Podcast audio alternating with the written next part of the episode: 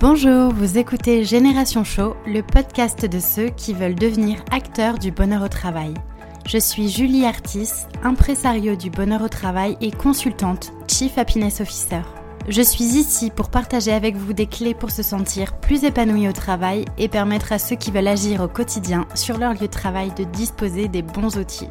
À travers ce podcast, je pars aussi à la rencontre de celles et ceux qui ont décidé de faire du bien-être au travail leur mission au quotidien, parmi lesquels les Chief Happiness Officers. Génération Show est un podcast que je publie tous les mardis. Pensez à vous abonner pour ne pas rater les nouveaux épisodes. Et si vous venez juste de me rejoindre, bienvenue Je vous conseille d'écouter l'épisode 0 dans lequel je me présente un peu plus en détail. Je suis très heureuse de partager ce nouvel épisode avec vous. Installez-vous confortablement, c'est parti Bonjour à tous et bienvenue sur un nouvel épisode de Génération Show. Aujourd'hui, c'est l'épisode numéro 22 et j'ai le plaisir d'avoir comme invité dans cet épisode Michel Vielfort-Chapuis. Bonjour Michel. Bonjour Julie. Tu es une professionnelle de l'accompagnement. En fait, tu te définis comme une créatrice de relations professionnelles humanisantes et tu permets aux personnes de vivre dans la sérénité et les échanges vrais en s'épanouissant dans leur travail et leur vie personnelle. En fait, on pourrait dire que tu accompagnes chacun à se sentir à sa juste place. Tu œuvres au développement de l'intelligence collective et c'est ça notamment dont on va parler dans cet épisode. L'intelligence collective est un point très important quand on aborde le sujet du bien-être au travail et on va y venir. Alors, d'abord, Michel, j'ai une première question pour toi. Merci d'être avec nous et j'aimerais que tu nous dises pourquoi tu fais ce que tu fais aujourd'hui. Donc, en fait, pour ma part, après de longues années au sein des milieux de la santé, il m'a semblé important de pouvoir accompagner les professionnels pour qu'ils soient vraiment performants pour eux, pouvoir accompagner les patients. Et en fait, c'est un lien avec tout ce qui est euh, une capacité à être bien et à être heureux dans son travail. Mmh Alors, tu participes au développement de l'intelligence collective dans les entreprises. Est-ce que déjà tu pourrais nous définir ce qu'est l'intelligence collective? Alors, on définit l'intelligence collective comme la capacité de plusieurs cerveaux à être beaucoup plus performant que si nous additionnons une personne plus une personne qui n'est pas deux personnes, mais bien au-delà, puisque l'intérêt de l'intelligence collective, c'est de pouvoir mutualiser euh, des compétences qui ne sont pas les mêmes pour chaque individu, mais bien justement la différence des individus. Quelle différence entre euh, avec ça et pardon, je te coupe et l'intelligence collaborative, c'est quoi la différence entre collective et collaborative? Alors, collectif, c'est bien qu'on va travailler euh, les uns euh, au service des autres, alors que collaborative, on va être sur un objectif commun. Alors, quels, sont les outils justement pour euh, tirer parti de l'intelligence collective? Une entreprise qui a envie de s'initier dans, dans cette démarche-là, ou des personnes, comment tu les accompagnes? Quelles sont les premières étapes? Alors, pour ma part, les premières étapes, c'est que souvent dans les entreprises, les gens, ils sont très performants pour le profil de poste pour lequel ils ont été embauchés. Ils savent faire leur travail. Et après, ce qui devient compliqué, c'est dans la relation entre les salariés ou les professionnels. On a tous appris euh, un travail, mais on n'a pas beaucoup appris à relationner. Et le principe déjà de l'intelligence collective, c'est de pouvoir euh, mettre des règles de fonctionnement dans la façon dont nous avons de nous parler, dans les règles de fonctionnement dans une entreprise. Mmh, c'est intéressant. Donc en fait, il s'agit d'abord de, de s'éduquer, de se rééduquer à, mmh, pour adopter une nouvelle façon de communiquer, c'est ça, en d'autres termes? Tout à fait. Ça permet vraiment que chacun puisse dire euh, ce qui l'anime en termes d'émotion, ce qui le fait vivre en termes de collaborateur, une capacité à pouvoir dire non et une capacité aussi à aller regarder euh, en chacun de soi et donc d'induire du développement personnel au service du développement professionnel. Mmh. Ça me parle énormément et c'est que je, le répète euh, quasiment à chaque épisode où je dis que quand on veut euh, initier une démarche de bien-être au travail, il y a à la fois un cheminement personnel et collectif à avoir. Donc tu, tu me rejoins sur ce point. L'un ne va pas sans l'autre. Tout à fait. À partir du moment où on veut mettre du lien dans le collectif, on est d'abord, euh, on va d'abord passer par mettre du lien entre les individus. Et les individus, chaque individu est une personne à part entière avec un degré de maturation, de maturité, de développement euh, personnel qui est à des stades différents. Et comment, comment tu accompagnes du coup ces personnes à finalement mieux se connaître? J'imagine que c'est ça pour euh, pouvoir euh, euh, davantage relationner de façon positive avec les autres. comment, comment ça se passe un accompagnement? Alors en fait, quand c'est un accompagnement d'équipe, on va quand même travailler sur un sujet, mais on va avoir des règles de protection et de sécurité. on va réinitialiser des choses. C'est un peu comme si on, on passait par l'auto-école euh, pour euh, passer le code, hein. tous en même temps. On sait que ben, au feu orange, il faut ralentir et s'arrêter. Et quand on revient avec des, des fonctionnements relationnels qui sont les mêmes, euh, on est sur des développements qui permettent d'aller plus loin, puisqu'après, on va tous conduire de la même façon finalement. Et ensuite. J'imagine que c'est un, un, un, travail de fond, du coup. Ça, tout ça ne se met pas en place euh, au cours d'une seule séance, par exemple. Il faut, euh, il faut y travailler sur du long terme. Alors, on peut travailler sur du long terme, mais après, euh, moi, j'ai une spécificité de facilitatrice de l'intelligence collective où j'ai des processus qui permettent d'intégrer euh, tous les, principes relationnels dans une activité de travail avec euh, euh, des temps séquencés où chacun va s'exprimer pendant trois minutes tous sur les mêmes questions. Donc, il va y avoir des partages de représentation. On va pouvoir dire ce que ça nous fait vivre, une question par rapport au travail qu'on effectue. Tout le monde va pouvoir avoir un même temps de parole et ça, ça ça permet d'être à l'écoute de ses collaborateurs aussi, ce qu'on a peu de temps euh, souvent dans les organisations. D'accord. Et ça me fait beaucoup penser au sujet finalement de la, communication non violente euh, euh, qui est liée aussi à la façon de pouvoir déjà mieux se connaître en mettant le doigt sur les besoins qu'on a qu'on a besoin de remplir et ceux qui sont pas assez exprimés et puis comment on met le doigt aussi sur euh, le besoin des autres pour pouvoir communiquer sans violence finalement, sans agressivité, sans jugement, etc. C'est Alors effectivement, lié. Effectivement, hein, il y a des liens avec la communication non violente, sachant qu'après, c'est aussi une façon de regarder l'autre. Mm. Euh, on part du principe que l'autre est performant et que l'autre est important et que l'autre est même indispensable. Donc, à partir du moment où on change son regard, on est sur euh, un non-jugement. Euh, ça permet de pouvoir rentrer dans une relation avec des règles beaucoup plus fluides. Et puis, euh, dans l'intelligence collective, il y a toujours le fait que si quelqu'un ne se sent pas à l'aise, il, peut euh, exprimer euh, ce qu'il vit dans une situation qui est indélicate. Et donc, à ce moment-là, c'est vraiment ces temps-là qui permettent aussi de faire bouger les choses dans des équipes, mmh. sachant qu'on gère le processus de travail et le fond euh, du travail par rapport à une vision sur une équipe de travail. Euh, tout est en lien en fait. Mmh. C'est super intéressant. Alors, je ne sais pas si tu as entendu parler de la, fonction qui émerge dans les entreprises, qui est le métier de Chief Happiness Officer, euh, mmh. d'où l'acronyme CHO du podcast CHO, Génération Show. et effectivement, ça me fait beaucoup penser à cette mission où il y a une personne qui va être en charge de finalement promouvoir et faire émerger finalement la nécessité de, euh, de, de, de, permettre à chacun de se développer soi-même au service d'un collectif et finalement créer un cadre propice à l'épanouissement de chacun. Ce que tu dis est super intéressant parce que quand on parle de bien-être au travail, il y a, ça me fait penser à des leviers majeurs euh, euh qui, qui, sont nécessaires pour euh, ce sujet du bien-être au travail, qui sont déjà accordés le droit à l'erreur. Euh, et permettre à chacun d'être euh, valorisé, considéré et apprécié à sa juste valeur. Donc en fait, quand tu mets en place euh, un fondement propice à l'intelligence collective, eh ben, ça permet à chacun d'être soi-même finalement, d'être aligné avec ce qu'il est, avec ce qu'il fait.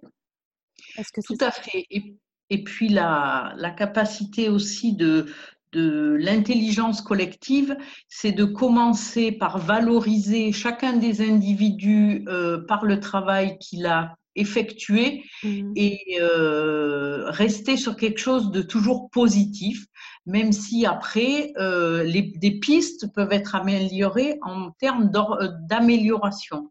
Ce qu'on sait aujourd'hui, c'est que dans les organisations, il n'y a pas assez de feedback positif qui permettent aux gens de savoir qu'ils sont à leur bonne place et qui contribuent au sein d'une équipe. Et du coup, ça entraîne de la démotivation.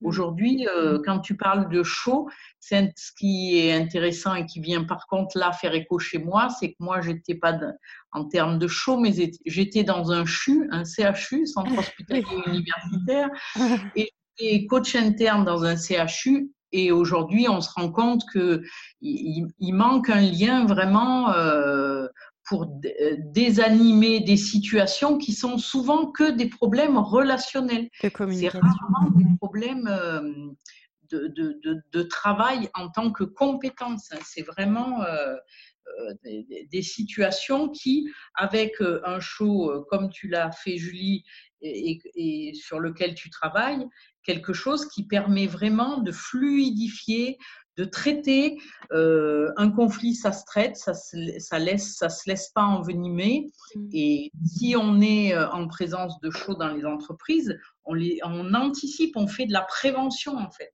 Mm. Et pour moi, euh, par rapport à tout ça, je pense qu'aujourd'hui, euh, il devrait y avoir euh, vraiment euh, une étiquette et un individu qui représente le Chief Happiness Officer dans chaque organisation, parce que c'est vraiment sur cette personne qu'on peut s'appuyer pour faire de la prévention. Merci de le préciser, Michel. Tu prêches, tu prêches pour ma paroisse. du coup, c'est super. Tout à fait. oui, je pense que c'est comme tu le dis, c'est important. Alors après, c'est vrai qu'on peut l'appeler de, de, façon autre que le, que le, CHO, mais euh, je pense que c'est important d'avoir une personne qui va être ambassadrice dans l'entreprise, qui va en tout cas commencer à impulser une démarche qui euh, permet de sensibiliser tout le monde à, à mmh. l'épanouissement personnel, collectif et à permettre, comme tu l'as dit, de, de, rétablir la communication entre chacun. Euh, c'est vrai que le, le le, relationnel est, souvent très compliqué parce que euh, il y a les égaux, il y a la hiérarchie, etc. Et c'est vrai que c'est souvent ce qui freine le plus euh, dans le dans un cadre de travail euh, agréable au sein des entreprises. Toi, quand tu quand tu travailles avec les entreprises, quels sont tes interlocuteurs principaux? Est-ce que ce sont des personnes qui sont déjà convaincues de cette démarche? Est-ce que tu notes qu'il y a un changement de, prise de conscience dans les entreprises ou il y a encore de la perpétuité l'exciter avec les gens avec qui tu travailles et tu as besoin de les convaincre du bien fondé de ces démarches? Alors moi, je travaille à plusieurs euh, niveaux. Hein. Ça peut être euh, justement au sein d'un codir où euh, eh ben, ils sont sur un palier de verre qu'ils n'arrivent plus à franchir parce que effectivement, comme tu dis, en termes d'ego, en termes de posture, c'est bloqué. Donc il faut aller mettre du lien, il faut aller remettre de la confiance, il faut sécuriser ces, codires pour qu'ils puissent avancer. Après, je peux travailler en tant que coaching individuel euh, au sein des managers ou au sein des personnes qui seraient en questionnement avec eux-mêmes et en lien avec une reprise de travail, soit après euh, un burn-out, ce qui est un peu dommage d'en arriver là, ou alors euh, quand les, les, N plus 1 sont assez ouvert à ça, il peut y avoir euh, des prises en charge individuelles euh, par rapport à des gens qui euh, sont en difficulté dans leur travail et qui commencent effectivement à se poser pas mal de questions et c'est en termes de prévention intéressant. Hmm. Et puis après, c'est au sein des équipes, quand il y a un travail à faire et il y a des processus d'intelligence collective à mettre en œuvre, sur un côté qui est ludique et créatif, hein, puisque moi je travaille avec euh, ce qu'on appelle les chapeaux de Bono, c'est des processus où chacun a des chapeaux, où on va regarder à des angles différents une façon de penser, de réfléchir. Tu peux nous en parler un peu plus de ça, les chapeaux de Bono oui, alors en fait, c'est un psychologue hein, qui a défini euh, ce processus. En fait, ça permet d'aller explorer une situation professionnelle. Mmh Et euh, aujourd'hui, quand on réfléchit, euh, nous, on est tous connectés à qui on est et on réfléchit chacun individuellement toujours de la même façon. Pour que ce soit confortable, il faut que ça matche avec nos pensées. Et en fait, euh, ce psychologue, il a défini des rôles au sein de, d'un groupe de travail où chacun allait réfléchir avec des champs de vision différents. Donc, ça veut dire que si on va travailler, par exemple, le thème du management dans une organisation, il va y avoir un chapeau d'une certaine couleur qui va réfléchir à que ce qui est négatif dans le management, mmh. une autre personne qui aura une couleur autre qui sera que émotionnellement, qu'est-ce que ça peut faire vivre euh, le management, une autre qui va pouvoir réfléchir à qu'est-ce qu'on pourrait créer de nouveau en termes de management, une autre qui va dire euh, tout le bien du management. Et en fait, l'intérêt, c'est de voir que euh, plus on est focalisé sur une pensée qui est la pensée créative et uniquement là-dessus, on a vraiment des résultats qui sont au niveau de la vision globale de la problématique beaucoup plus performantes. Ah, donc, Donc en fait, dans ces ateliers-là, tu proposes aux gens qui participent de porter, euh, de finalement prendre une autre personnalité que celle qu'ils ont euh, habituellement, c'est ça, et de et d'adopter une vision particulière par rapport à une problématique initiale. Tout à fait. En fait, euh, l'intention, c'est vraiment ça, c'est de sortir de qui on est avec tous nos préjugés et nos jugements pour euh, se focaliser uniquement au service de la problématique. Mmh. Et euh, après, on peut faire ça, beaucoup de gens, faire des équipes de rouge, des équipes de vert. Après, il y a des restitutions. Euh, on a beaucoup de matériel derrière pour pouvoir travailler. Et après, ça permet justement d'aller affiner des choses par rapport à, aux, pistes de réflexion et, et à l'activité qui va être mise en place derrière. Mmh, ah, c'est super intéressant. Alors c'est vrai que c'est pour ceux qui nous écoutent, ça peut être hyper hyper intéressant de faire appel à des professionnels comme toi pour venir dans les entreprises et animer ce genre d'atelier pour peut-être venir à bout de certaines situations dont on n'était pas sûr de l'issue et puis peut-être faire émerger des, des, solutions beaucoup plus créatives que ce qu'on pourrait ce qu'on pourrait attendre initialement. Ouais. C'est super intéressant. Donc c'est les, bah, chapeaux de Bono, hein, cette technique, c'est ça? Oui, B-O-N-O. Et après, ce qui est aussi intéressant, c'est que ça met une équipe en action. Euh, souvent, on a tendance à penser que c'est le manager qui va décider pour l'équipe.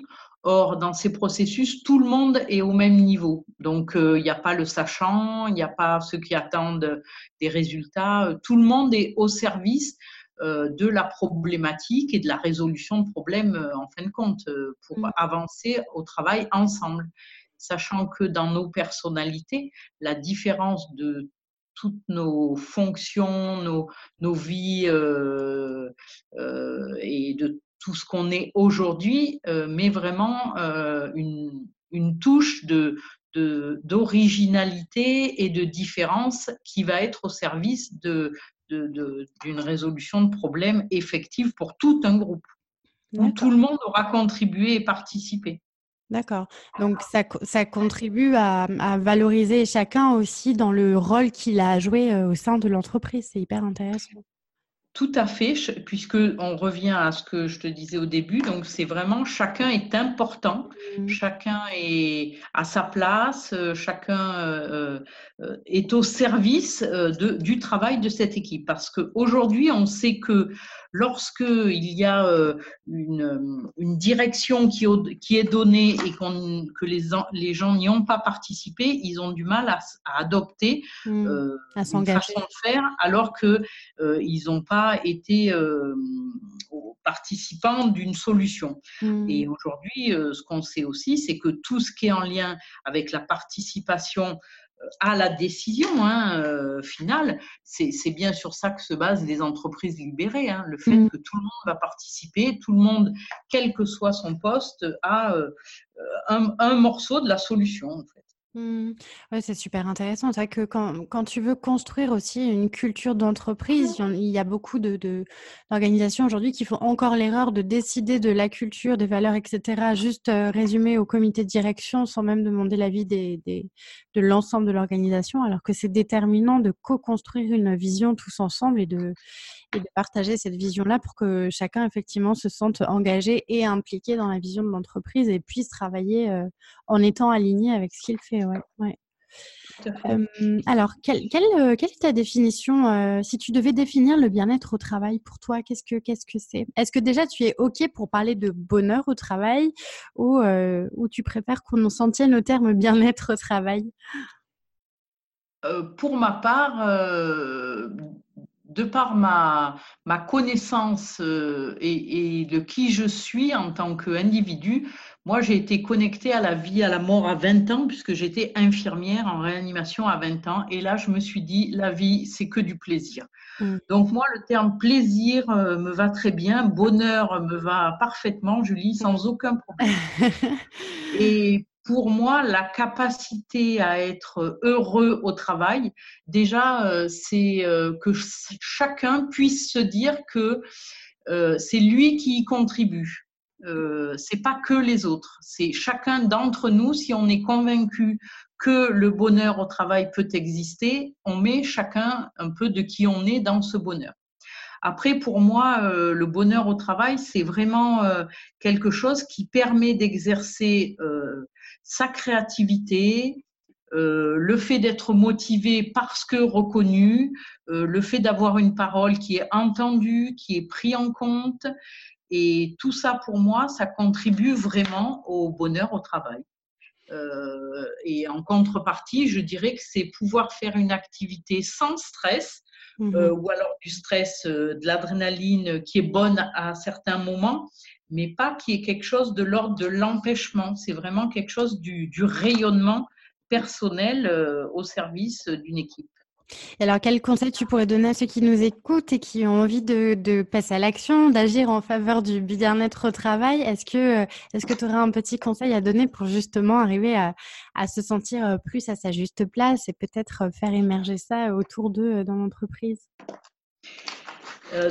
Déjà, le, conseil, ou en tout cas la piste, hein, si mmh. je me situe euh, par rapport à chacun, c'est qu'on a chacun en nous euh, le pouvoir de faire qu'on soit bien au travail. Déjà, la première chose, c'est que le matin, en se lavant les dents, il faut se dire, aujourd'hui, euh, je participe au bien-être au travail, déjà du mien et de mon équipe d'en être convaincu et d'arriver avec quelque chose qui est radieux, qui est au service de tout le monde parce que ça, permet déjà, dans, dans l'attitude qu'on a, d'être dans l'ouverture, dans le rayonnement, euh, de communiquer, d'être modélisant pour les autres. Et parce que quand vous avez dix personnes qui sont souriantes, même s'il y en a une qui est un peu moins bien, eh ben, au bout d'un moment, vous allez être modèle. Donc, je pense qu'on a chacun euh, la capacité de pouvoir être modèle. Euh, face au bonheur au travail. L'important, c'est d'en être convaincu et d'en avoir envie aussi. Bah, c'est super bien dit.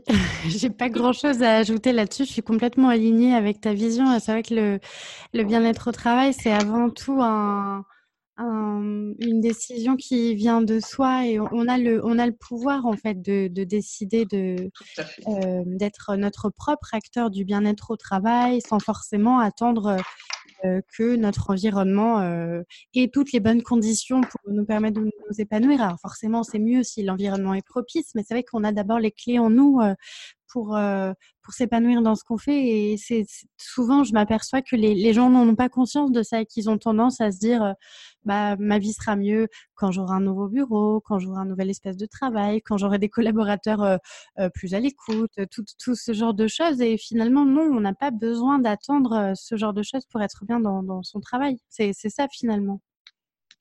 En tout cas, pour moi, euh, dans la symbolique, c'est que chacun reprenne sa zapette mm. et qu'il ne faut pas donner euh, la télécommande à l'autre. Hein. Chacun est capable de changer ses chaînes.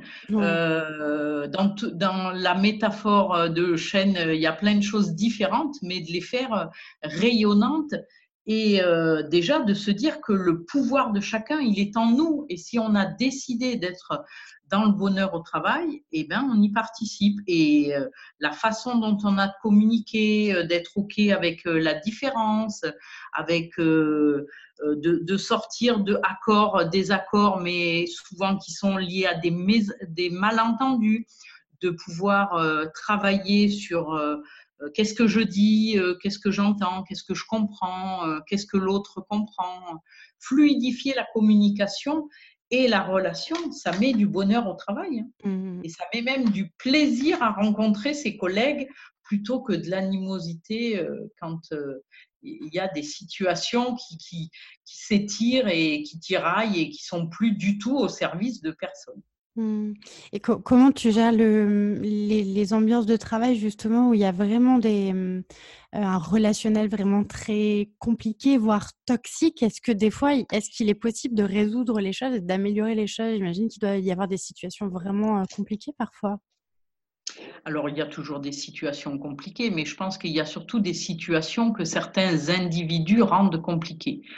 Euh, il y a certaines personnes, je dirais, qui ne sont pas dans un développement d'ouverture, qui n'ont pas beaucoup lu, écouté de choses, en tout cas qui ne sont pas connectées là-dessus, et qui pensent toujours que le problème, c'est les autres. Mmh. Et déjà, pour moi, la première des, choses à prendre en compte et sur lequel on travaille, euh, c'est un exemple tout simple. Quand je commence à travailler dans une équipe où il y a des conflits, je mets une tasse avec une anse au milieu d'un cercle de gens assis sur des chaises et je leur fais définir euh, qu'est-ce qu'ils voient. Et donc, il y en a un qui va dire je vois la anse à droite et celui qui est en face, il dit je vois la anse à gauche mmh. euh, de la tasse, ce qui est très légitime. Et moi, j'attaque toujours mes formations en disant ben, qui a tort, qui a raison?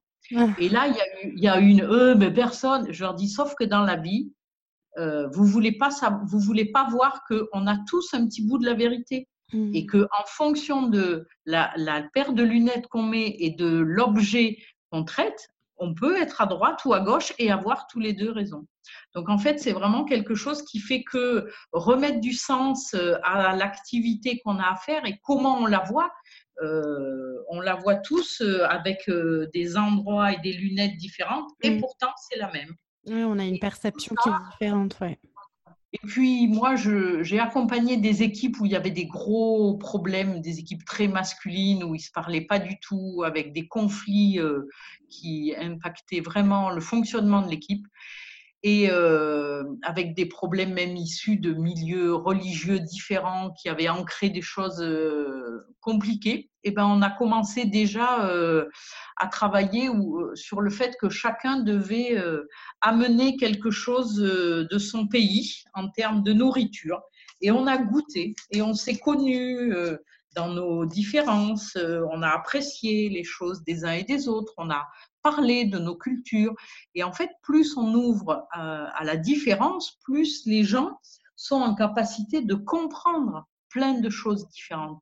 Mm. Et après, dans le travail, euh, dans cette équipe spécifique où les gens ne, s'adressaient plus à la parole, ils ont recommencé à faire des pauses ensemble, à avoir des jours où ils amenaient des, des, gâteaux, euh, à travailler ensemble en se disant ah oui toi tu vois pas ça comme moi mais c'est normal, je comprends, à comprendre en fait la différence mmh. sans en avoir peur parce que souvent on a peur de la différence mmh. alors qu'en fait c'est ça la richesse.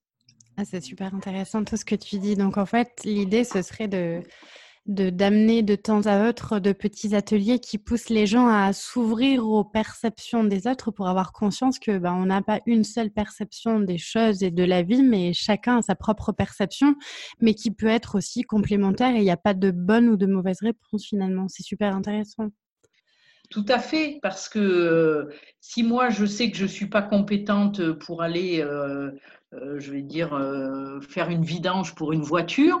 Mmh. Si je suis dans l'ouverture, bien sûr que je vais aller trouver quelqu'un de compétent et ça va pas faire de l'ombre à qui je suis. Ça va juste être à mon service. Donc en fait, je pense que les gens doivent sortir de cette, cet ego, cette capacité euh, des fois un peu limitée à penser que dire ça, ça, pas, son incompétence, mais dire son besoin. C'est ça, faire des demandes. J'aurais besoin que tu me fasses ça, euh, je voudrais te demander ça, mais pas parce que je suis faible, pas parce que je ne sais pas faire, euh, c'est parce que je veux être accompagnée pour faire quelque chose. Et mmh. aujourd'hui, euh, quand on est enfant, on tombe 17 000 fois avant de marcher. Et quand on est adulte, on veut monter sur euh, une paire de skis quand on n'a jamais skié et en cinq minutes faire une piste noire. On veut être performant en tant que dans une activité qu'on n'a jamais faite, mais l'apprentissage, ça sert à ça. Il faut se redonner le droit à l'erreur. Il faut repasser par des apprentissages. On ne peut pas être performant partout. C'est pas possible. Ah. Si on n'autorise pas l'apprentissage et le droit à l'erreur, euh, eh ben, on est sur quelque chose qui devient figé. Et donc, les gens sont dans la peur de mal faire, de pas faire.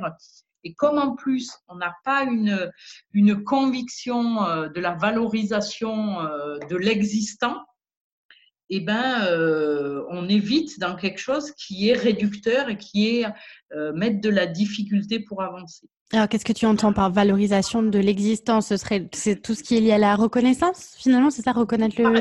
Par exemple, moi, j'ai été directeur d'un institut de formation euh, pour des professionnels de santé. Je travaillais avec des formateurs et quand je trouvais qu'ils avaient eu euh, une intervention pertinente auprès des étudiants, je allais voir la personne et je lui disais, voilà, je t'ai entendu, je trouve que c'est vraiment chouette ce que tu as fait, je te remercie, c'est au service de notre équipe, vraiment merci d'avoir fait ça. Pof, voilà. Et euh, sauf que ça, ça fait partie de ce qui est fait au quotidien. Et par contre, la même personne, ça n'empêche pas de pouvoir dire, tiens là, euh, il y a quelque chose que tu pourrais peut-être améliorer parce que j'ai entendu ça. Est-ce que tu penses que c'est bien ça euh, Faire reformuler, que les personnes trouvent leur solution elles-mêmes. Et en fait, on avance au fur et à mesure et on autorise à, à prendre des risques entre guillemets, et sortir de sa zone de confort. Parce mmh. qu'aujourd'hui, on n'autorise plus euh, euh, à sortir de quelque chose pour prendre des risques. Il faut tout maîtriser, tout savoir, et tout devient tellement rigide et inconfortable que les gens sont absolument plus dans le bien-être au travail, alors que le travail, euh, c'est aussi fait pour s'épanouir socialement, euh, être fier de ce qu'on a fait comme travail, avoir des relations sociales, avoir des échanges intéressants. Tout ça, c'est aussi le travail qui permet euh, d'y participer si on est persuadé qu'on a sa place et qu'on peut le faire vivre aussi en tant que tel, en tant mmh qu'individu. En tout cas, oui, c'est sûr que personne n'a envie d'être euh, malheureux dans son travail et d'être, euh, d'avoir un quotidien professionnel qui est sans arrêt dans le stress. Donc, effectivement, le, ouais, tout ça est hyper important.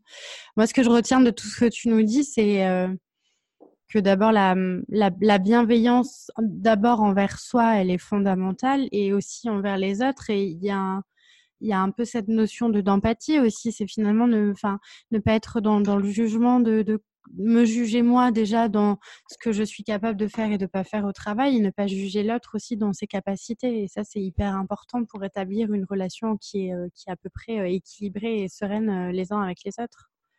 Tout à fait, parce que dans les équipes, il y a toujours des gens qui savent faire des choses que les autres ne savent pas faire. Mmh. Et que si on regarde vraiment l'autre avec bienveillance et empathie, mmh. il ne peut que vous apporter des, des, des, solutions à vos problèmes si vous osez les exposer et être donc complémentaire par rapport à une mission qu'on a euh, parce que si je reviens sur euh, une organisation, une entreprise, euh, la finalité dans les entreprises, c'est soit de fabriquer des choses, enfin plein de choses différentes, mais enfin, le, le, moi je dirais que des fois le mal-être au travail en, fait perdre le sens de pourquoi les gens sont là. Oui. remettre quand même un objectif final à pourquoi les gens sont là. Quoi. Mmh, complètement. ouais. Et ils sont, ils sont, là pour que ce soit confortable. Parce qu'on sait bien quand c'est confortable, le temps passe plus vite, on est plus efficace. On sait aujourd'hui que euh, sur des processus d'intelligence collective, on va traiter des sujets en une heure, alors que des fois, ça traîne pendant 6, 7, 8 mois. Et des réunions qui n'en finissent pas, sans ordre du jour, sans timing, euh, sans processus, où les gens euh, perdent un temps fou ça, c'est tout des choses qui peuvent aujourd'hui opérationnellement être complètement transformées. Hein. D'accord. Donc en tout cas, pour ceux qui nous écoutent, tu peux nous confirmer que il est possible de rétablir un environnement euh, à peu près serein, même quand on est dans un environnement de travail qui peut être un peu parfois euh, très toxique euh, les uns avec les autres. On peut améliorer les choses réellement. Oui, et après, euh, je dirais que il faut aussi euh, respecter ses valeurs, hein. c'est-à-dire que quand un environnement est vraiment toxique, ben, des fois, euh, tout, étant donné que tous les outils sont en nous, on peut des fois aussi avoir des outils qui sont euh, de changer d'organisation. Et en même temps, plus le leader, plus le manager est développé, effectivement, plus il va faire appel à des gens pour l'accompagner. C'est pas parce qu'il est faible, c'est au contraire parce qu'il est performant et dans l'ouverture qui va aider ses, agents euh, et ses personnels pour faire venir d'autres gens qui sont mm. pas dans le système. Et donc, effectivement, euh, je pense qu'aujourd'hui, les entreprises, elles ont à développer le partenariat avec des gens dont c'est le métier. Mm. Euh, tout, ce que moi je fais et plein de collègues font, que ce soit des coachs, des facilitateurs de l'intelligence collective, on est au service des entreprises pour que ce soit la performance et que ce soit le bien-être au travail, euh, en tout cas que les gens connectent à ça, parce que derrière, ils sont euh, beaucoup plus performants, beaucoup plus convaincus de pourquoi ils sont là, et ils travaillent beaucoup plus vite, et l'objectif final, il est atteint beaucoup plus facilement. Hein. Et chacun trouve du sens à ce qu'il fait et peut, peut s'épanouir en se sentant engagé dans son travail. Et important, important pour lui, important par rapport aux autres, important dans la relation, important dans le produit final finalement, que ce soit, euh, moi je connais plus le milieu euh, des soins, mais quand un patient est, convaincu euh, qu'il est soigné parce que l'infirmière est souriante et que sa collègue aussi, parce qu'elles arrivent à, parler, à, optimiser leur pratique, parce que elles, arrivent à prendre du plaisir avec les patients, tout le monde est gagnant. Et dans une entreprise où il y a produit final à fabriquer, c'est pareil. Hein, S'il y en a deux au milieu euh, qui mettent des bâtons dans les roues parce qu'ils sont dans un mal-être, qui bloquent tout, euh, c'est pas effectivement quelque chose qui est au service de, de, de ce qu'il y a à faire dans une entreprise. C'est super intéressant tout ce que tu nous dis. effectivement, je, je, je, je, répète ce que tu dis sur le fait qu'il est hyper important de, de s'ouvrir et se faire accompagner. C'est pas c'est pas un signe de faiblesse ou de, de vulnérabilité, ou au contraire de montrer sa vulnérabilité, c'est une force et il est essentiel de se faire accompagner sur certains points pour pouvoir évoluer euh, plus rapidement. Euh, euh. En fait, Aujourd'hui, c'est comme pour moi, en fait, faire rentrer des coachs et des facilitateurs dans les entreprises. Mmh. C'est comme aujourd'hui, on est convaincu euh, que l'entraîneur de l'équipe de France de foot, il est indispensable en tant que coach mm. parce que c'est lui qui repère les capacités des uns et des autres et euh, là où ils sont moins, moins compétents et donc ils vont être en support des uns des autres. Celui qui court vite, il va être plus devant parce qu'on sait qu'il va pouvoir faire passer la passe à quelqu'un d'autre et du coup ça, ça fait, c'est le coach qui permet cette relation. Et aujourd'hui, euh, l'accompagnement dans les entreprises, elle vient du coaching sportif. Mmh. Euh, sauf que euh, on n'a pas encore fait le pas pour que l'environnement des entreprises, elle connecte au fait que plus les entreprises sont performantes, quand on regarde les, les, les, résultats effectifs, plus elles se sont fait accompagner complètement. C'est super intéressant. Alors, Michel, on va, on va arriver à, au bout de l'épisode. Euh, mais avant de conclure, je propose toujours un petit exercice pour terminer l'épisode et permettre à ceux qui nous écoutent d'un peu mieux connaître euh, mon invité. Alors, j'aimerais euh, te proposer de te prêter un petit exercice. En fait, je vais te poser des, des questions et l'idée, c'est que tu y répondes avec le plus de spontanéité possible. Est-ce que tu es prête? Je suis prête, Julie. Alors, quelle est la première chose que tu fais en commençant ta journée de travail le matin? Je me dis que je suis en bonne santé, que je suis vivante et que je suis heureuse. Qu'est-ce qui t'embête le plus dans une journée de travail? Euh, Des fois, c'est les déplacements quand ils sont longs, mais une fois que je suis au travail, je suis contente. Qu'est-ce qui t'inspire le plus dans une journée de travail? Quand le soir, je suis satisfaite d'avoir mis de la relation entre les gens euh, avec lesquels je travaille ah. et que je les vois souriants et heureux de faire le job pour lequel ils sont payés et ils sont sur place pour ça. Alors, selon les personnes qui travaillent avec toi, quelle est ta principale qualité au travail? Euh, De laisser les gens dans leur autonomie totale. Et quel est selon toi ton plus grand défaut au travail? Peut-être que moi je vais vite et que des fois je perds un peu des gens. et si tu avais une baguette magique, qu'est-ce que tu changerais dans le monde des entreprises? Je permettrais à chacun euh, d'avoir des accompagnements dans les entreprises et des, et des chiffres happiness officers dans chaque entreprise. Et dernière question, quelle est la dernière chose que tu fais en finissant ta journée de travail? Je, je fais le point sur qu'est-ce qui a été bien dans ma journée avant de fermer les yeux, de m'endormir et d'être satisfaite de ce que j'ai, à ce à quoi j'ai participé par rapport à, la planète, à moi, à ma famille. Voilà. Super. Merci beaucoup, Michel. Tu nous as donné euh, une bonne dose d'inspiration, je pense, là. Et ça, donne envie, en tout cas, de, de, faire appel à toi dans les entreprises et de remettre un peu de d'humanité, en tout cas de communication bienveillante et empathique euh, entre les gens. Merci beaucoup à toi pour ce partage.